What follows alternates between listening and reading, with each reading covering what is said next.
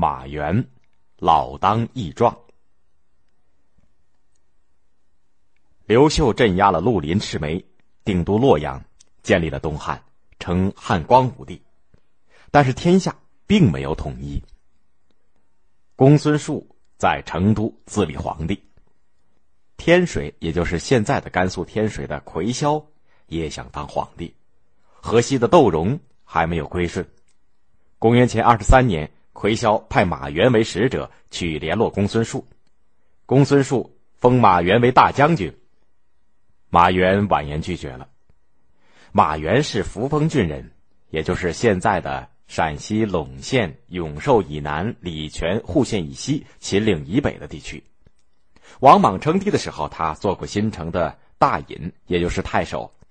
后来归属割据陇西的魁霄，从公孙述那回去以后，他对魁霄说：“公孙述自高自大，像只井底的蛤蟆。”马援想去联络刘秀，魁霄就派他去了洛阳。汉光武帝刘秀不带卫士，就在宫殿里欢迎马援。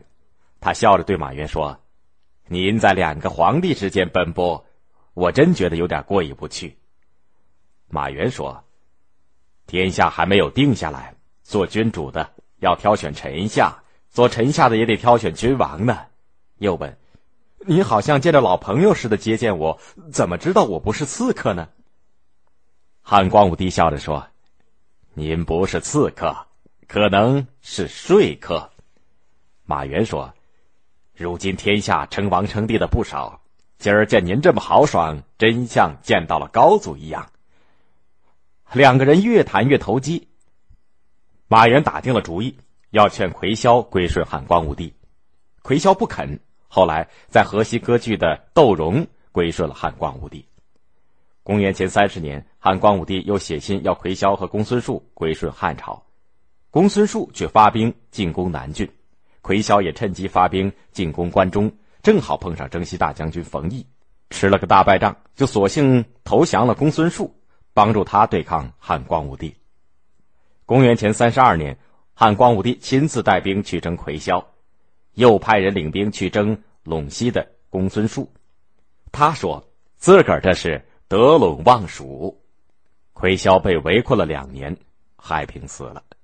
又过了一年，他的儿子魁纯投降了，大将军冯异也病死在军营里。公元三十六年，汉光武帝进攻成都，公孙述受重伤死了，他的手下将领献出了成都投降了。汉光武帝平定了陇蜀，二十年来乱糟糟的中原又统一起来了。在汉光武帝统一中国的过程当中，马援参加了攻灭魁霄和公孙述的战争，立下了不少的战功。后来北方的匈奴和乌桓侵犯东汉，马援要求出征。他说：“男人应该死在边疆的战场上，让人们用马革裹着尸体回来埋葬。”马革裹尸的成语。就是从这儿来的。公元三十五年，汉光武帝任命他为陇西太守。西部的一个部落侵犯陇西，他率领兵马打败了外族的入侵。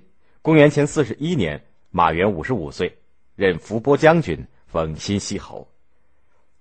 后来，武陵一带的一个部族武蛮西侵犯东汉，武陵就是现在的湖南常德的西部。汉光武帝派人领兵去抗击。吃了败仗，这个时候马援已经是六十多岁的人了。他向汉光武帝请求出征，汉光武帝看到他年纪大了，没有答应。马援一听，着了急，他觉得自己的身体还挺硬朗，能行，可就是说服不了皇上，怎么办呢？他当下就叫人取来盔甲，叫人前来战马，请求汉光武帝让他一展英姿。汉光武帝同意了。别说马援老。他在殿前穿上了铁甲，戴上了头盔，跨上战马，显示出老当益壮的英雄姿态。汉光武帝不禁啧啧称赞，就派他领兵四万去攻打武蛮西了。不料这次出征，马援病死在了军中。那一年是公元四十九年，他六十三岁。汉光武帝打败了所有的敌手，打算把内政好好的整顿一番。他从两个方面着手。一方面节省朝廷的开支，一方面减轻老百姓的负担。他下了一道诏书，要按着实在的情形合并一些县，裁撤一些官员。这么一来，人口并不多的县合并了四百多个，十个官吏裁去了九个，开支就大大的减少了。前几年军费大，田租一直按照产量的十分之一征收，现在仍旧恢复原来的制度，也就是征收三十分之一，大大减轻了老百姓的负担，东汉的社会也就稳当了。